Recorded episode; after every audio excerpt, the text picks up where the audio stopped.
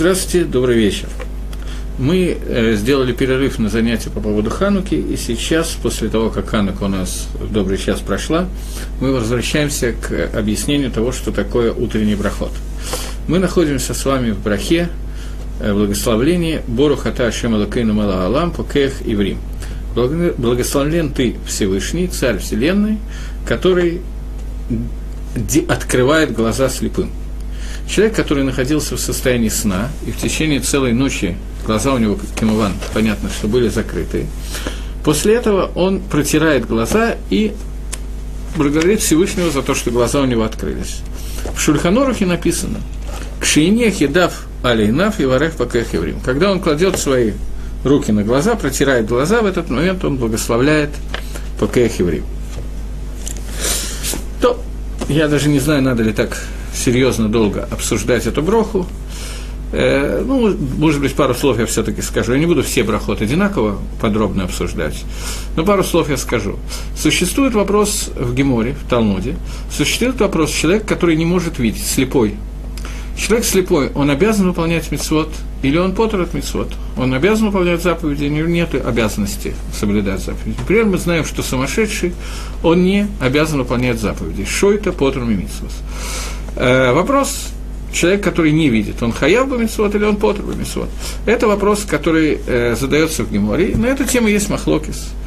Э, Лагалоха мы паским, по закону мы паским, что человек, который не видит, он тоже обязан соблюдать митцвот, но есть некоторые митцвот, от которых он освобожден. Все остальные митцвот он обязан, но некоторые митцвот, от которых он освобожден. Когда на улице ночи нет электрического какого-то другого освещения, а также человек кроме этого спит, то он не в состоянии видеть, соответственно, он не в состоянии выполнять некоторых митцвот. Одна из вещей, которые слепой не делает, он не закрывает вот так вот глаза руками в тот момент, когда он читает шма, поскольку он и так не видит, поэтому мне нужно закрывать глаза руками. Речь идет о том человеке, который никогда не видел. Если он когда-то видел, а потом перестал видеть, то это другой день, это другой закон. Когда мы закрываем рукой глаза и читаем Шма и Сроя, мы уже об этом говорим, мы как бы устраняемся от всего мира и видим в этом мире только одну накуду, только одну вещь, а именно Акодыш Барагу, только Всевышнего. И мы утверждаем о том, что Всевышний, Он создал этот мир, Он управляет этим миром. Поэтому мы закрываем глаза, чтобы ничего, что существует в мире, ничто не мешало нам ощутить Творца и увидеть, как Творец управляет этим миром. Когда мы говорим броху по кейх еврим, мы говорим о том, что Всевышний открывает нам глаза, и благодаря этому мы можем увидеть через этот мир Творца, немножко обратное. Если вы помните, мы когда обсуждали Шма, мы обсуждали две вещи. Разницу между Шма и Сроль, Борох Шамкот Малхотова Ламбайт. Первая фраза Шма и Сроль, когда мы видим и ощущаем только Творца. Все остальное, что существует в мире, это второстепенные вещи, которые не должны нам мешать ощутить единство Хашема. Когда мы говорим вторую фразу, Барушим Квот Малхутол Алам Ваэн, благословенно славное царство Всевышнего во веки веков, то здесь мы должны увидеть и понять, и почувствовать, или Иткавен иметь в виду обратное. То есть мы должны во всех вещах, которые существуют в мире, во всех этих вещах, мы должны увидеть руку Творца. То есть, когда мы смотрим на стол, на компьютер, в камеру, в которой я сейчас добросовестно пытаюсь смотреть, на меня слепят прожектора и так далее, все, что мы делаем, мы должны каким-то образом ощутить, что Кольма Давид Рахмона, все, что сделал Рахмона и так далее, все, что сделал Всевышний. Должны увидеть Матаву Маасейха Хашем, Кулам Бахохма Асида. Как прекрасно твое действие Всевышний, все ты сделал в Бахохма, в мудрости своей ты сделал. Когда мы говорим Броху по Кейх и Врим, мы благодарим Всевышнего, что Он, открывая наши глаза, дает нам возможность посмотреть вокруг и увидеть руку Творца. Я прошу прощения за то, что я вынужден повторяться, но когда мы с вами говорили о Тишебиаве, я вам рассказал про одну из заповедей, заповедь Цицит, заповедь Талита, которую мы надеваем, и четырех концов а четырехугольной одежды, в которой есть заповедь Цицит, которую мы вешаем на него. И написано, что когда вы будете смотреть на эти цицит, вы будете вспоминать все заповеди Всевышнего и делать их и так далее. Мы говорим, говорили о том, что я очень кратко хочу два-три слова об этом сказать все-таки. Мы говорили о том, что когда человек смотрит, видит, у него есть проблема. Он видит не то, что есть в мире, а то, что ему нравится, то, что ему хочется увидеть. И это был хет, это была авейра, преступление, которое сделали Мираглем, разведчики, которые, заходя в Эрицесройль, хотели увидеть в Эрицесройль то, что там будет, не то, что там есть на самом деле, не то, для чего их послал Маше, а то, что они знали, что они должны там увидеть. В данном случае они должны были, по их плану, увидеть причину, по которой они не смогут войти в Эрицесройль. Мы обсуждали, почему. Поскольку они знали, что Маше не может войти в Эрицесройль, то они хотели увидеть эти причины, и они их увидели. Человек зависит от собственных мыслей. Он всегда видит то, что он хочет увидеть. Одна из наших основных задач, когда мы говорим про глаза, мы должны научиться видеть Раяна Хана правильно, то, что есть на самом деле, а не то, что нам хочется увидеть. Когда мы говорим Броху, Борох Ата Ашем Пакех Еврей, благословен ты Всевышний, который раскрывает глаза, мы должны как любой брохой, которой мы пользуемся, благословлением, которым мы благословляем, мы должны притянуть к нам влияние Гашпау, влияние Творца, которое поможет нам правильно видеть. То есть наше умение видеть должно не зависеть от того, что мы хотим увидеть. Мы должны видеть то, что есть на самом деле. Когда-то много лет назад э, Ешиву Шаутами отправили, я тогда еще только туда приехал, это была не Ешива, а такой кололь небольшой, нам решили, зачем-то, я не очень знаю зачем, сделать тиюль и отправили э, путешествовать, в частности, там было, я не помню точно, что там было, но в частности в Бейтшемише есть пещеры, Марат и Нетифим, такие сталактитовые пещеры, и нас туда привезли. До того, как заходят в пещеры, там надо было обязательно посмотреть фильм, который рассказывает, как за миллионы, миллиарды, тысячи, десятки тысяч, я не очень помню цифры, лет каждая капелька, которая капает и так далее, превращается в эту фигурку и т.д. и т.п. Был там один человек, который очень сильно переживал по этому поводу по поводу того, что нам такое пикарсуд, всякие глупости показывают и так далее. И когда мы потом вышли из пещер и сели в автобус, он взял микрофон и решил объяснить. Очень простые слова. Он сказал, что мы сейчас видели одно из несим Всевышнего, одно из чудес, которое делает Творец. Человек, который это видит, должен сказать Броху, на те несим, которые делает Акодыш Браху, на те чудеса, которые Всевышний делает в этом мире. Он должен прочитать кусочки с дгилями, сказать «Матаву, Маасеха Хашем, Кулам Бахох Маасита» и так далее. Он должен сказать, как прекрасны твои дела Всевышний, что ты сделал в мудрости. Мы можем увидеть то, что мы хотим увидеть. Мы можем увидеть здесь подтверждение теории эволюции и любую другую вещь. В зависимости от того, что человек хочет увидеть, он это видит. Поэтому наша задача, когда мы говорим Броху, Борох, Аташем, Покех и Врим, задуматься о том, что Всевышний превращает нас из слепых в зрячие, то есть а Кодыш Баругу в бесконечном своем милосердии учит нас правильно смотреть. И это, это наша кавана, когда мы говорим эту броху. Мы с вами знаем, что умение смотреть из той лекции, которую я вам давал, я не знаю, я не думаю, что все слушают все мои лекции, но я не могу повторяться, поэтому я только кратко говорю, что цицит, заповедь митцва, митцва цицит, которая нам дается, она помогает нам увидеть то, что мы должны видеть, а не то, что нам хочется увидеть. И вот это продолжение этой заповеди. Мы благодарим Всевышнего за то, что Он раскрывает нам глаза и показывает нам какую-то информацию, с помощью которой мы можем служить Яшем. Следующая браха. Борухата Ашем, Элакейну Мела Галам, благословен ты Всевышний, Бог наш, Царь всего мира, Вселенной, Малбиш Арумим, который дает, одевает раздетых. Малбиш Арумим. Э, заповедь Малбиш Арумим касается того, что тоже мы уже немножко говорили об одежде. Одежда – это одна из вещей, которые отличают человека от животного. Не единственная вещь. Но животное, как правило, не одевается в какие-то самые разнообразные одежды. Правда, существуют хозяйки, которые одевают своих собачек, баллонок, пальто и шляпу и так далее, не знаю точно, как их одевают, но существуют. Но нормальная ситуация, что животное не нуждается в одежде, человек нуждается в одежде. Поскольку я не знаю точно, говорила я на эту тему с вами или нет, то я скажу несколько слов про одежду. Что такое одежда? Мы говорили, что само слово «малбиш», я не могу писать, поэтому вам придется на слух видеть то, что я говорю. Малбиш происходит слово малбуш – одежда, левуш – одежда. Слово одежда происходит от слова ло – буш. Буш – это стыд. Одежда ло буш – это то, что исключает стыд, то, что делает так, что человек не стыдится.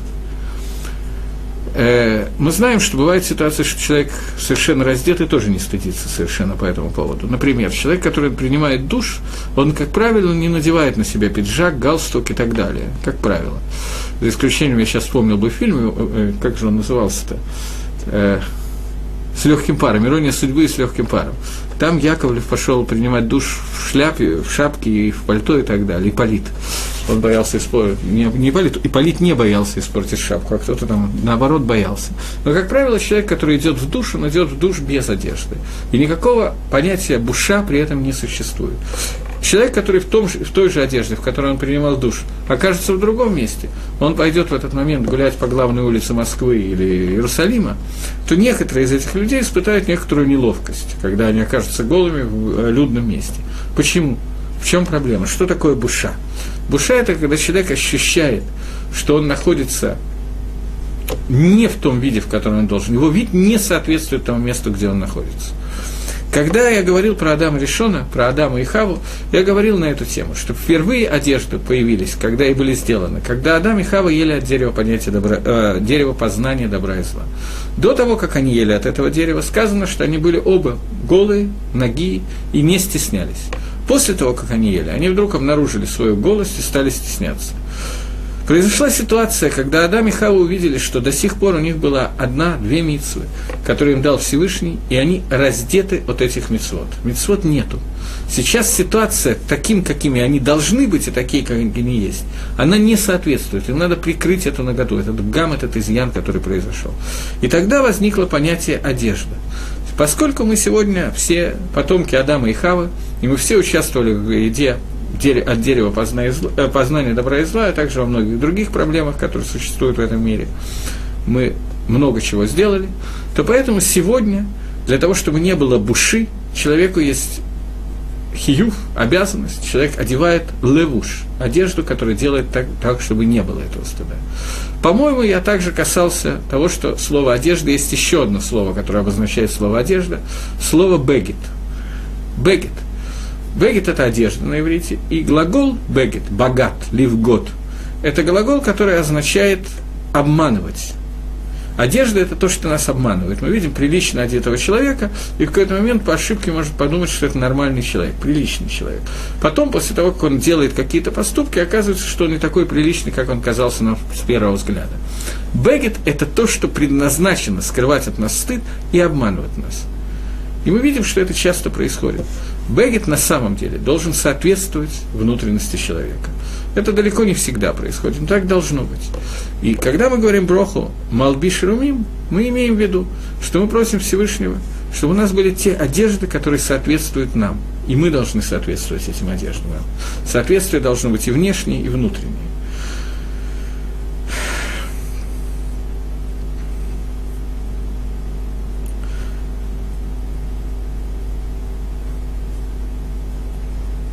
Когда мы... Я коснусь сейчас нескольких слов про праздник Пурим. Может быть, когда мы коснемся больше, придем к Пуриму, мы поговорим на эту тему еще. Когда Тора Могила, Могила Тестер рассказывает нам о событиях, которые произошли во время Пурима, то нам рассказывается очень много интересных вещей. Первая вещь, с которой начинается, на которую обычно не все обращают внимание, это то, что Ахашвирош сел на престол – Сейчас не буду обсуждать, какой престол. И Мидро, Мидраж говорит, что вся, сев на престол, он надел на себя одежды Коэн Годеля. После того, как нам рассказали, что Хашвирош одел на себя одежды Коэн Годеля, после этого нам говорят о том, что он приказал, чтобы к нему привели Вашти, его жену Вашти, без одежды, говорит Мидраш, чтобы показать, какая она красивая. Вашти отказываются и убивают, после этого возникают всякие события Пурима. Мордыхай надевает мешковину, после этого Мордыхай, который спас до этого Ахашвироша, одевается, не, не он одевается, его приказывают одеть в царские одежды. Эстер надевает царские одежды, чтобы идти к царю просить за Израиль и так далее. В Пуриме очень часто рассказываются всякие истории, связанные с одеждами. И когда мы празднуем Пурим, мы празднуем Пурим карнавалом, мы надеваем на себя карнавальные одежды, маски и так далее. Через весь Пурим прослеживается эта вещь. Одежды Пурима, я имею в виду сейчас карнавальные одежды, это то, что скрывает лицо. мы не видим то, что находится за маской. Там может находиться совсем не то, что там изображено. Человек надел маску обезьяны, а за ней может быть обезьяна, а может кто-то другой. И так далее. Мы не можем определить, что происходит. Одежда – это то, что скрывает. Поэтому Пурим мы празднуем, что во время сокрытия лица Всевышнего мы научились служить Творцу. Но сокрытие одежды – это то, что скрывает. Гемора трактате «Шаббат» говорит о том, что одежда Талмит Хохама, мудреца Торы, его одежда называется судар. Судар – название одежды. Что такое судар? Это расшейте вот. Это аббревиатура слов «Сод Хашем Лира». Тайны Всевышнего тем, кто его боится. Судар. Это то, во что одевается Талмит Хохам. В другом месте Гемора говорит интересную вещь. Гемора говорит о том, что Извините, пожалуйста, что я пью кофе, у нас просто холодно, ветры, я греюсь. Э, Гемора говорит о том, что кто такой Талмитхохам? Определение Талмитхоха, мудрец. Гемора говорит очень странную вещь. Талмитхохам называется человек, который, если он одел одежду наизнанку, случайно одел неправильную одежду наизнанку, не, э, не садом наперед, а как да, задом наперед, то он вывернет их на правильную сторону. Человек, который умеет вывернуть одежду на правильную сторону, его называют Талмитхохом. И это вещь непонятная. Царихи Ю, нужно понять, что имеется в виду.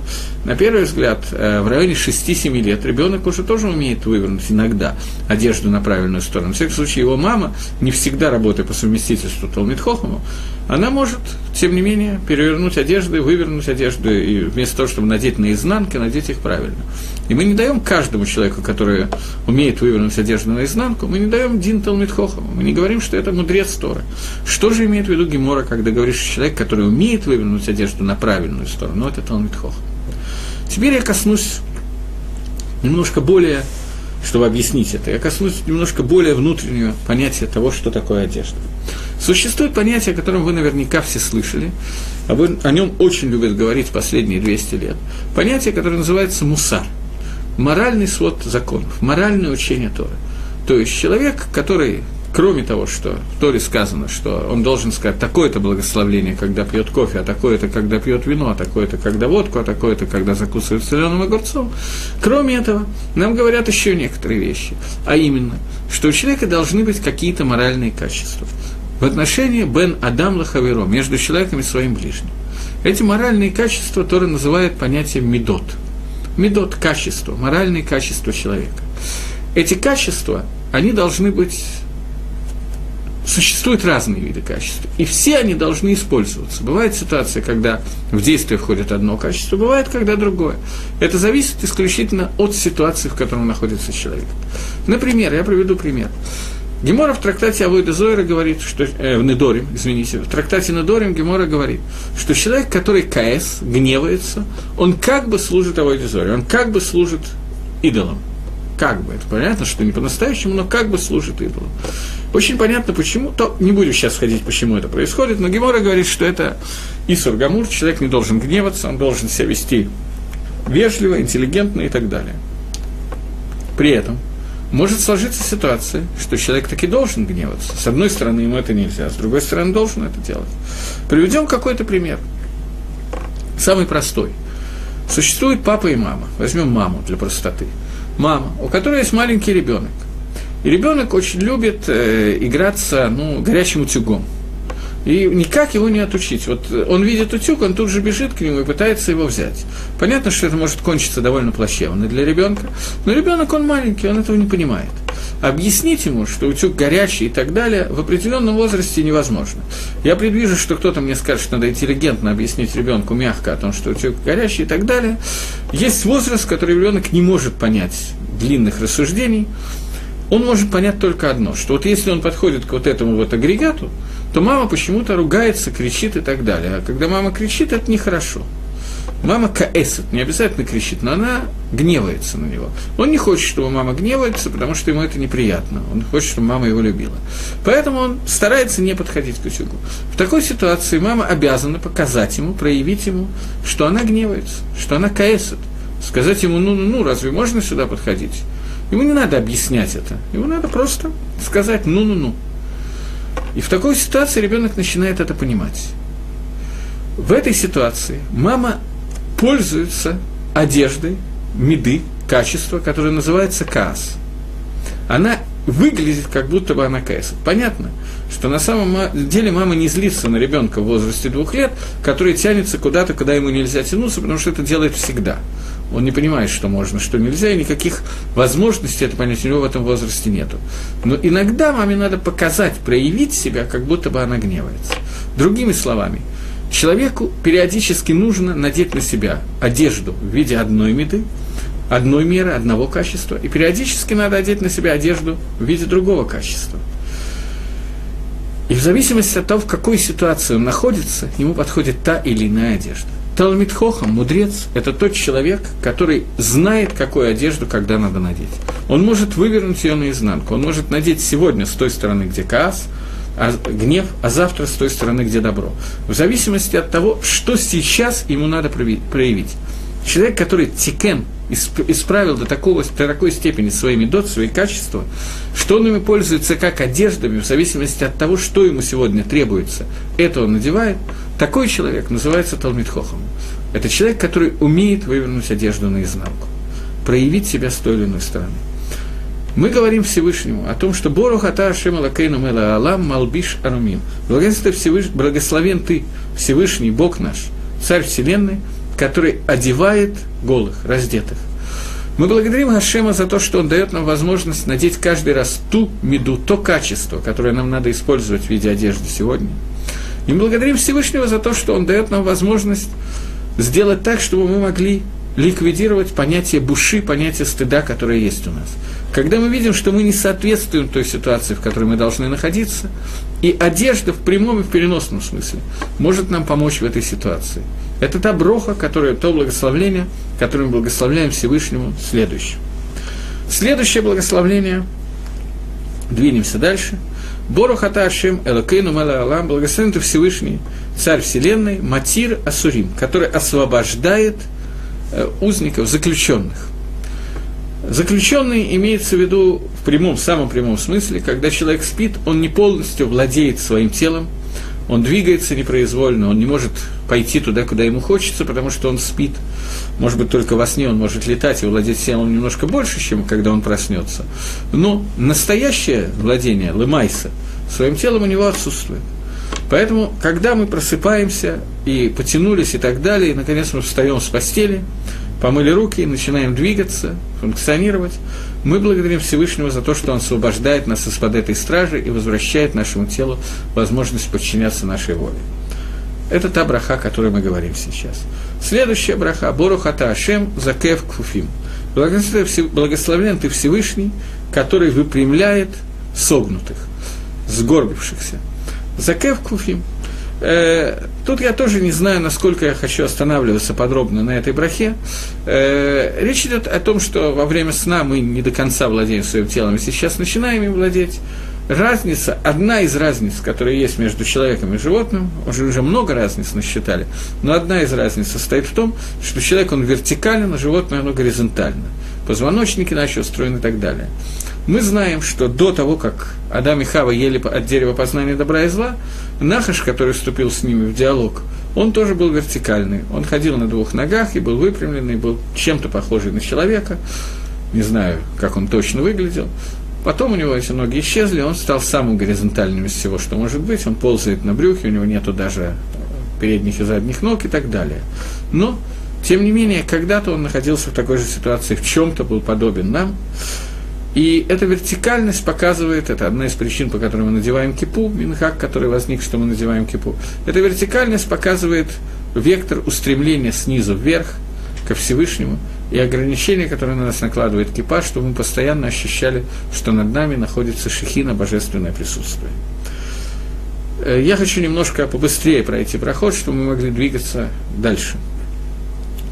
Борухата Ашем Элакейну Мела Алам Рока Гаарец Алямай. Благословен ты Всевышний, Царь Вселенной, который сделал твердь э, земли на, над водой. То есть мы здесь говорим о том, что Всевышний разделил между водами, которые над пространством, водами, которые под пространством, отделил Ибашу, отделил сушу и отделил нам место, где мы можем жить, существовать и исполнять заповеди.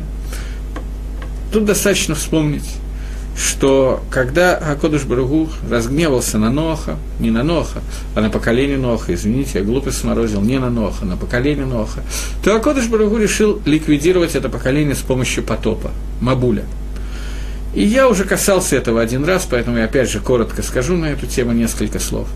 Мабуль пришел для того, чтобы полностью уничтожить весь мир, за исключением одного ковчега, в котором находились несколько, некоторое количество животных, довольно большое, и Нох со своей семьей. И мы задавали с вами вопрос, почему именно Мабуль? Почему именно водой Хашем решил уничтожить весь мир? Понятно, что если бы он решил чем-то другим, то я бы задал вопрос, почему именно чем-то другим, а не водой. Поскольку есть Магараль, который отвечает на этот вопрос, то поэтому но могу использовать ответ Магараля, имея право задать такой вопрос. Мораль говорит о том, что мир был создан в виде хомера, в виде материала. Материала, который мы, люди, должны сформировать таким образом, чтобы у него была цура, была форма, соответствующая тому, для чего мы созданы. Когда через 1657 лет после творения мира оказалось, что всякая плоть извратила свой путь на земле, то есть перевод на наш язык, те термины, которыми я пользуюсь, извратила всякая путь, э, плоть путь свой на земле, означает, что цура, форма, стала полностью не соответствовать тому, какой она должна быть для того, чтобы человек мог служить Всевышнему. С той формой, которую мы сами себе создали, мы уже не сможем дальше быть сотрудниками Всевышнего в том, что для чего Всевышний нас создал. Поэтому эту форму надо изменить коренным образом. Вода – это хомер блицура. Вода – это материал, у которого нету никакой цуры, нету никакой формы. Вода априори не может иметь форму. Если ее налили в стакан, то она имеет форму стакана. Если ее налили в кувшин, она имеет форму кувшина. Если ее пролили на пол, то она имеет форму пола, лужи и так далее. Ее налили в океан, она имеет форму океана. То есть форму того кли, того сосуда, в который она погружена. То есть вода, жидкость, это классический вариант формы, э, слегка, материала без формы, которого нет своей формы. Вода формы иметь не может. Поэтому пришла вода, которая, форма которая отсутствует, для того, чтобы с собой заменить неправильную форму, то есть превратить весь мир в материал, не имеющий формы, для того, чтобы из него можно было делать новую форму. Делать новую форму, начиная с Ноха, люди стали заново. Поэтому вода полностью затопила полностью весь, всю эту историю, закончила. Внутри воды выделена суша. Суша, которая имеет свою форму, арец. Есть маим есть арец. Арец происходит от слова ларуц. Ларуц – это бежать, рац. Аруц – я побегу. Арец происходит от слова бежать. Бежать по направлению к, к чему? К исполнению воли Творца – Существует ша-маим, шам-маим, там вода, небеса, которые переводит, Раша переводит Хумаши, шам-маим, там вода. И существует арец. Шамаим – это более верхние миры. Они, в них отсутствует вода Дашем, служба Всевышнему. Арец – это место, где человек создан для того, чтобы служить Всевышнему. Место, которое само по себе называется ларуц, бежать, бежать по направлению к службе Творцу – а Кодыш Барагу рака галит алямаем. Из той формы, которая находится в Шамаем, Маем, небеса, вода, из той формы, которая не имеет никакого отношения к цуре, в которой в принципе невозможно из нее создать какую-то цуру, материал, который невозможно преобразовать в форму. Из этой формы создана земля. И мы говорим Всевышнему благословление. Бору Хаташем, благословен ты Всевышний, Мэла Галам, царь Вселенной – который выдел, выделил, вот сделал вот эту вот землю из воды, сделал ту сушу, которая бежит по направлению к Творцу. Эрец, бежать. То место, которое создано для того, чтобы служить Всевышнему. Это суть этой брахи. И еще в этой брахе надо, наверное, немножечко вспомнить, раз уж мы заговорили просто про суть воды и так далее, что кроме потопа, который был во время Ноха, я говорил об этом в других уроках, поэтому я хочу просто повторить. Я очень извиняюсь, но я должен использовать то, что я говорил раньше, не повторяя подробно, но как-то использовать, иначе просто мы не сможем двигаться дальше. Так вот, когда мы говорим о потопе, мы говорим о том, что вода пришла, а Кодыш Брагу привел эту воду для того, чтобы полностью изменить неправильную цуру, ту цуру, форму, которая не соответствует тому, какой она должна быть, и заменить ее для того, чтобы создать хомер, из которого материал, из которого можно создать новую форму. Я хочу напомнить вам известный мидраж, когда народы мира собрались вокруг Белама и спросили Белама, что происходит? Всевышний хочет новый потоп навести на землю? Ответил им Белам, Локи, нет, это не так. Торы гунатен ламу, Тору он дает своему народу. А Кодыш Баругу дает Тору народу Израиля. Праздник Шивот, дарование Торы.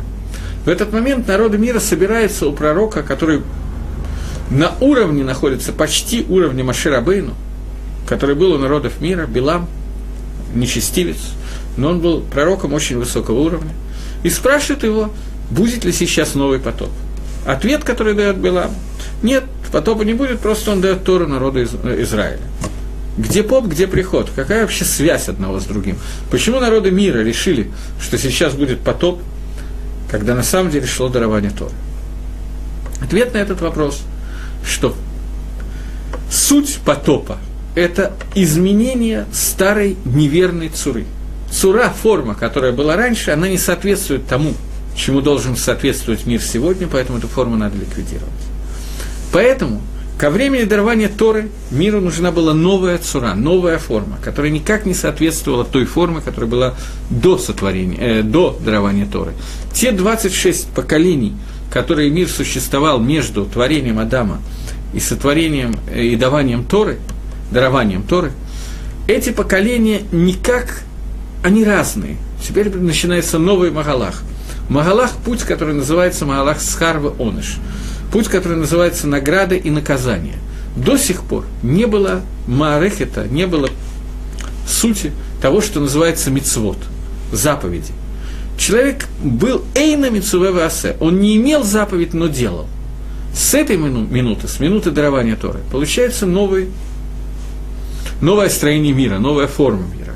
Форма, которая называется мицувева асе – имеет и заповедь, и делает эту заповедь. Это совершенно разные мароход, совершенно разные как бы, пункты. Поэтому в тот момент, когда Всевышний дает Тору, старая цура, старая форма, которая существовала до сих пор, 26 поколений, которые существовали до сих пор, эти 26 поколений, они вроде как и не нужны. Им нужно принять другую форму. Эта другая форма была принята через дарование Торы народы мира увидели, что их форма не соответствует тому, что происходит из-за дарования Торы. Поэтому они спросили, что сейчас происходит, новый потоп? Им отвечают нет. Тора, происходит дарование Торы. Спускается новая форма, она спустится в другом виде. Поэтому Тора уподоблена воде, поскольку она тоже может изменить форму, суру. Это еще один потоп, который был. Таким образом, когда мы говорим – Борохаташим Лакейну Мела Алам. Рока Арец Алямаем. Мы благодарим Всевышнего и делаем гашпо, при, привлекаем с помощью нашей брахи благословления влияние Всевышнего на эту землю, которая отделена для того, чтобы создать новую цуру, новую форму. Форма, которая происходит от слова «ларуц» – «бежать» ту цуру, которая бежит по направлению к Творцу, бежит по направлению к исполнению воли Творца. Она выделена из хомера, из материала, который не имеет никакой формы, из воды. Это один из пшатов, одно из объяснений этой брахи. Пшатом, я думаю, ее довольно трудно назвать, но тем не менее это одно, один из возможных способов объяснения этой брахи. Мы переходим к следующей брахе. Следующая браха Альпидин, есть махлокис, есть спор. Когда ее говорят, когда ее не говорят. Броха, давайте вначале разберем браху, а потом галаху этой брахи. Боруха Ташем Элакейну Мелаалам, благословен ты Всевышний. Мелаалам, царь вселенной, Шасали Коль царки, который создал мне все необходимое, все мои нужды. Шульканурах пишет, что эта броха относится к обуви. До этого мы благословили Всевышнего на одежду. Сейчас мы благословляем Всевышнего за то, что Он создал нам обувь, благодаря которой мы можем ходить по лужам и по колючкам и так далее, и так далее. Обувь – это то, что необходимо человеку, кроме того, что уже перечислено раньше. Поэтому, когда мы говорим броху коль царки, то есть один из пшатов, одно из объяснений брахи, что мы благословляем Всевышнего за кожаный обувь. Поэтому, согласно этому мнению, и так Пасах Вильнюсский Гаон, в Йом Кипр и в Тишебиав, когда мы не надеваем кожаную обувь, мы не говорим этой брахи. Если я обычно в будний день хочу ходить босиком или хочу ходить в пластиковой обуви, сейчас очень модно в Израиле, то я все равно говорю эту браху, потому что у меня есть возможность надеть эту обувь. Но в те дни, когда мне запрещено надеть эту обувь, эту обувь, согласно мнению Вильнюсского Гаона, то есть Тишибаф и Йом мы не говорим броху Шасали Коль Царки. Поэтому, если вы возьмете и посмотрите Махзар Йом Кипора, то в Махзаре Вильнюсского Гаона эта браха не приведена, и в Кинот, плаче, книги «Плача на Тишебиав», есть книги, где она не приведена, она приведена после Гавдалы в Йом Кипр. После того, как человек делает Гавдалу, по мнению Гаона, он переодевает обувь и говорит «Броху шасали коль сарки». По мнению Мишны Бруры и многих других религиозных авторитетов, мы говорим броху шасали коль царки, даже если мы не надеваем обувь кожаную, и даже если мы не имеем права ее одеть. Почему? По той причине, что броха это не ткана установлена не только на кожаную обувь, она установлена на все нужды человека, в том числе на кожаную обувь. И даже если кожаную обувь надеть не можем, но другие вещи мы надеть можем. Поэтому эту броху мы говорим в любом случае. По мнению Шульханоруха, эту броху нужно сказать после того, как человек одел туфли, сандалии и так далее. Естественно, помыв руки. После этого мы говорим броху шасали кот Поскольку я уже вам говорил, ну, думаю, что можно повторить еще раз, что, по мнению Шульханоруха, часть из брахот, утренних брахот, о которых мы говорим, они установлены именно на то, на что мы в прямом смысле благословляем. Например, шасали корцарки на обувь, а броха э, петуха только когда мы слышим голос петуха. Поэтому есть мнение, что если я не слышу, как прокукарекал петух, то эту броху я не должен говорить и так далее. Принято не так. Принято, что я это броху говорю все время, даже если я не слышу пение петуха, и также, если я не надеваю кожаную обувь, кроме шиты вильнюсского гаона, принято, что мы говорим броху шасали коль царки. Двинемся дальше. Борухата Ашем Элакейну Мела Алам Гамихин Мицадей Говер. Благословен ты Всевышний Царь Вселенной, который приготовляет э, шаги человека. То, что цадим – шаги человека, то, что нужно для шагов человека. Здесь довольно сложное, как бы сразу понять эту браху. Почему? Потому что здесь есть противоречие. Человек создан со свободой выбора. И от него зависит, что он выберет. Он может пойти направо и пойти налево, пойти прямо и так далее. Как там было в сказке, что если пойдешь направо, голову потеряешь, налево коня потеряешь и так далее. То человек может сам решать, у него свобода выбора. Прямо, направо, кого потерять, голову, жену, коня, я не помню, что там еще было. Ну, полная харшит, полная свобода выбора. Здесь мы говорим о том, что Всевышний направляет шаги, шаги человека. Таким образом, непонятно. Мима навшиха, одно из двух. Либо у меня есть свобода выбора, либо Всевышний направляет мои шаги. Поэтому что именно мы здесь благословляем? Что означает, что Всевышний направляет мои шаги? Есть такой пидгам, такая фраза. Бедерих шибанадам руцела лехет малихимату той дорогой, которой человек хочет идти, по этой дороге его направляют, по этой дороге его ведут. То есть человек сам выбирает себе путь, но после этого на его пути, который он выбрал, существует такое понятие, которое называется сиота дешмая, помощь от Всевышнего. Совершенно не всегда Всевышний, совершенно не всегда человек, выбрав, э, наверное, надо сказать так, Человек может выбрать правильную дорогу, дорогу, которую от него хочет Творец. И в этом случае ему обещано, что ему будет все это дышма. Ему обещано, что Всевышний будет направлять его шаги. После того, как он выберет. Но если он выберет обратную дорогу, нет ту сторону, не направо, а налево, то в этой ситуации получится обратная ситуация. А Кодыш Баругу не будет ему мешать. Он не будет направлять его шаги, но он не будет ему мешать. Если у человека есть пхерахавшит, у человека есть свобода выбора, и выбрать он может по-разному. Чтобы немножко разрядить обстановку, а также потому, что я вспомнил этот анекдот, я расскажу анекдот сейчас. Когда сидит Илья Муровец, грустный-грустный, подходит к нему Алеша Попович. Что, говорит, случилось, что ты такой грустный? Да вот, говорит, с женой проблемы. Шаломбайт, проблема. Алеша Попович спрашивает, ты, говорит, налево ходить пробовал? Пробовал, говорит, ну и что? Коня потерял. То, это про то, как Всевышний направляет шага, шаги человека. Просто на секундочку э, разрядить обстановку. Но здесь важно понять. Мы говорим эту броху, и это должна быть кавана этой брахи. Это должно быть то намерение, которое имеем в виду, когда мы благословляем. Я еще раз повторяю. Простите меня, что я повторяю много раз, но мне кажется, что это очень важно. Нефиш Гахаим объясняет, книга Нефиш Гахай, написанная Равхаимом и Воложиным, учеником Вильнинского Гаона, который основал практически весь мир литовских ишив. То есть он основал одну ишиву, но из этой одной ишивы вышли все ишивот. Вильнинский Гаон ишивот не основывал. У него был небольшой бетмидраш, куда довольно трудно было поступить и учиться. И Ишивот он не делал. Его ученик Рафхайм сделал первую такую литовскую Ишиву, из которой уже вышли все Раши Ишивот, и все Ишивот родились именно оттуда, сегодняшний. Так вот, э, Рафхаим пишет в книге Нефиш Гахаим, что суть брахи, слово Барух Ата Хашим, словосочетание «Благословен ты Всевышний», как, это то, что мы притягиваем к предмету, о котором идет речь, одушевленному, неодушевленному, к действию, которое мы благословляем. Мы притягиваем Гашпо Всевышнего, влияние Творца, соответствующее этому действию, этому предмету. Если это яблоко, то это связь между Всевышним и яблоком образуется, если это какое-то действие и так далее. Здесь мы притягиваем к нам сиюта дышмая, помощь Всевышнего, который помогает нам правильно сделать наш выбор – и после того, как этот выбор сделан, направляет на наши шаги. Потому что нам надо понять, пхера вшит свобода выбора – это тяжелейшая штука. Тяжелейшая.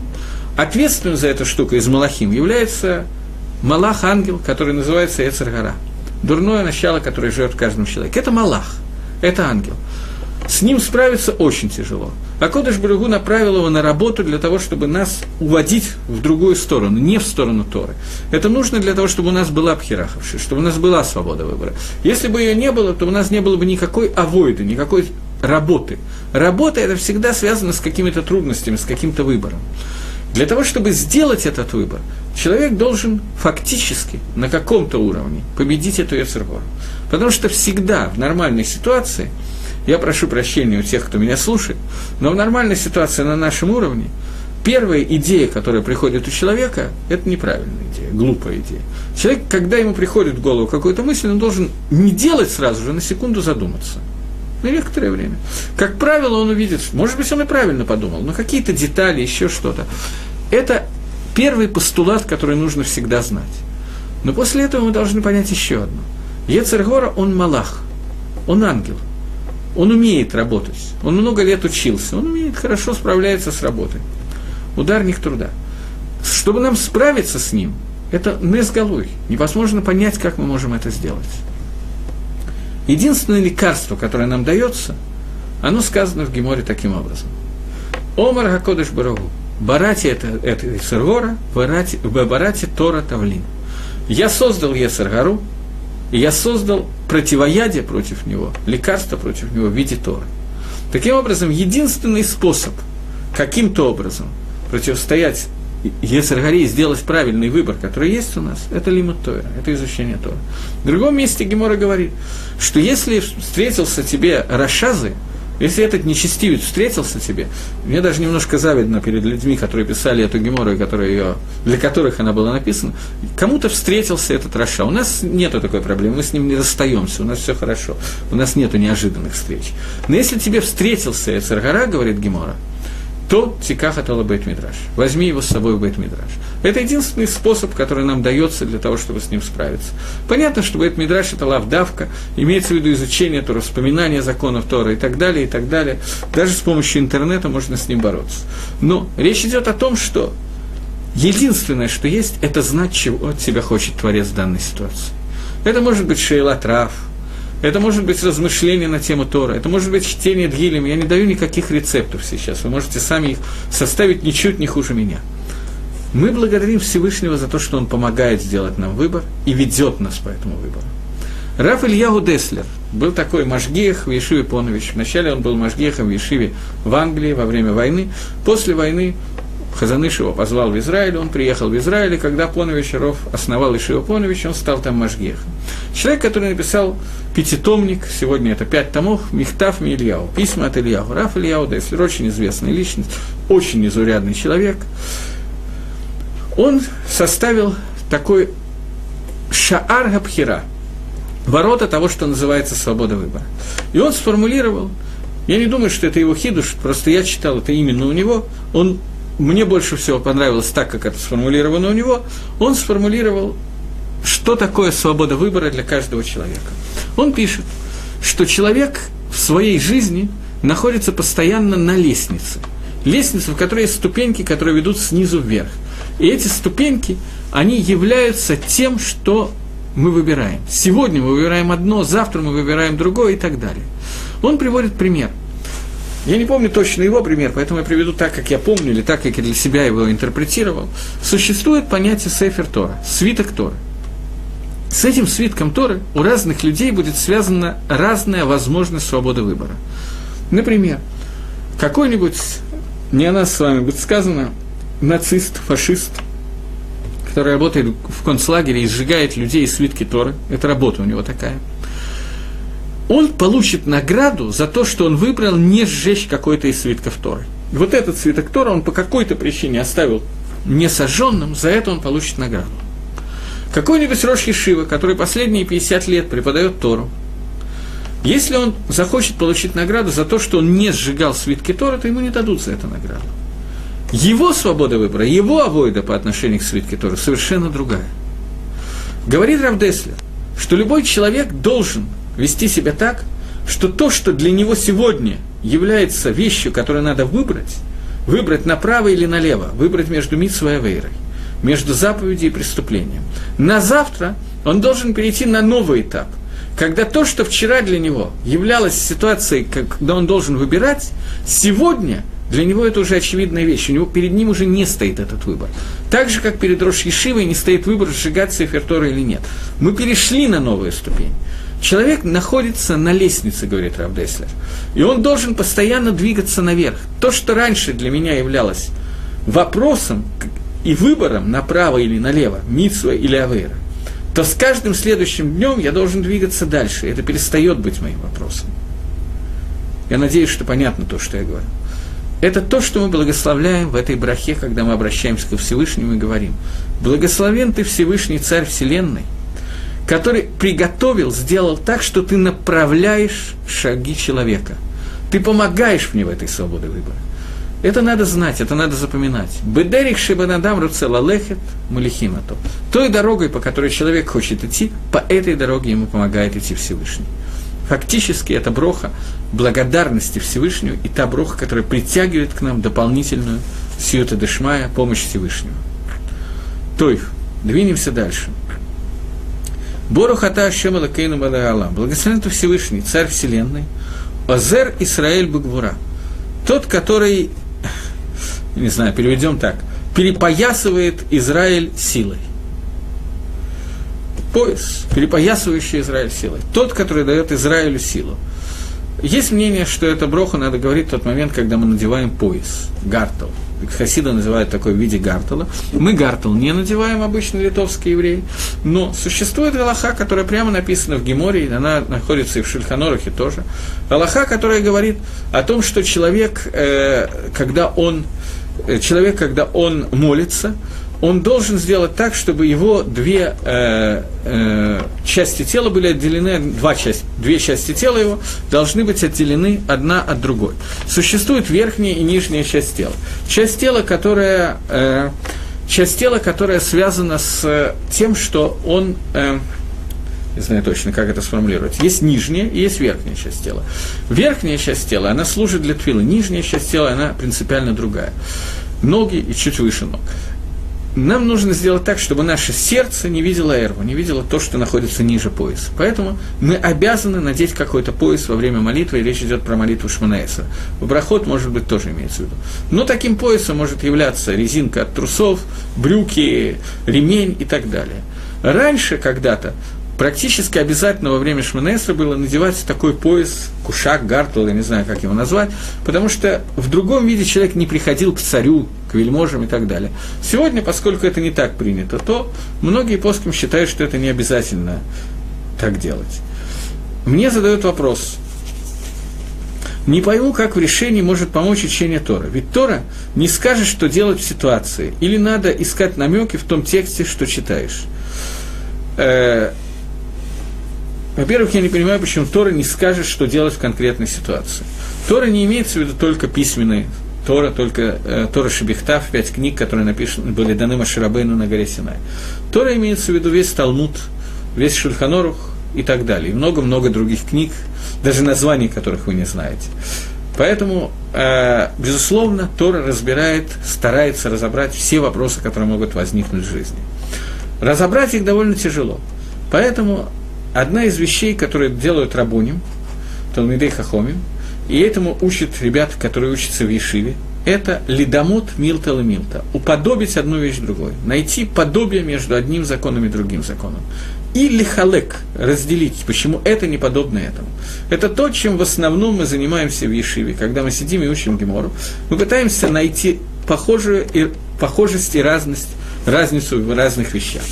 Но когда я говорил сейчас, поэтому я просто не согласен, что он не ответит на все вопросы.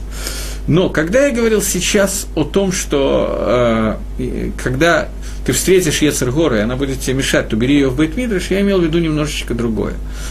Когда у человека есть Ецергора и желание отказаться от каких-то вещей, то то, что может мне дать силы в борьбе против Ецергоры, это заповедь Талмуд Тойра, это заповедь изучения Тора.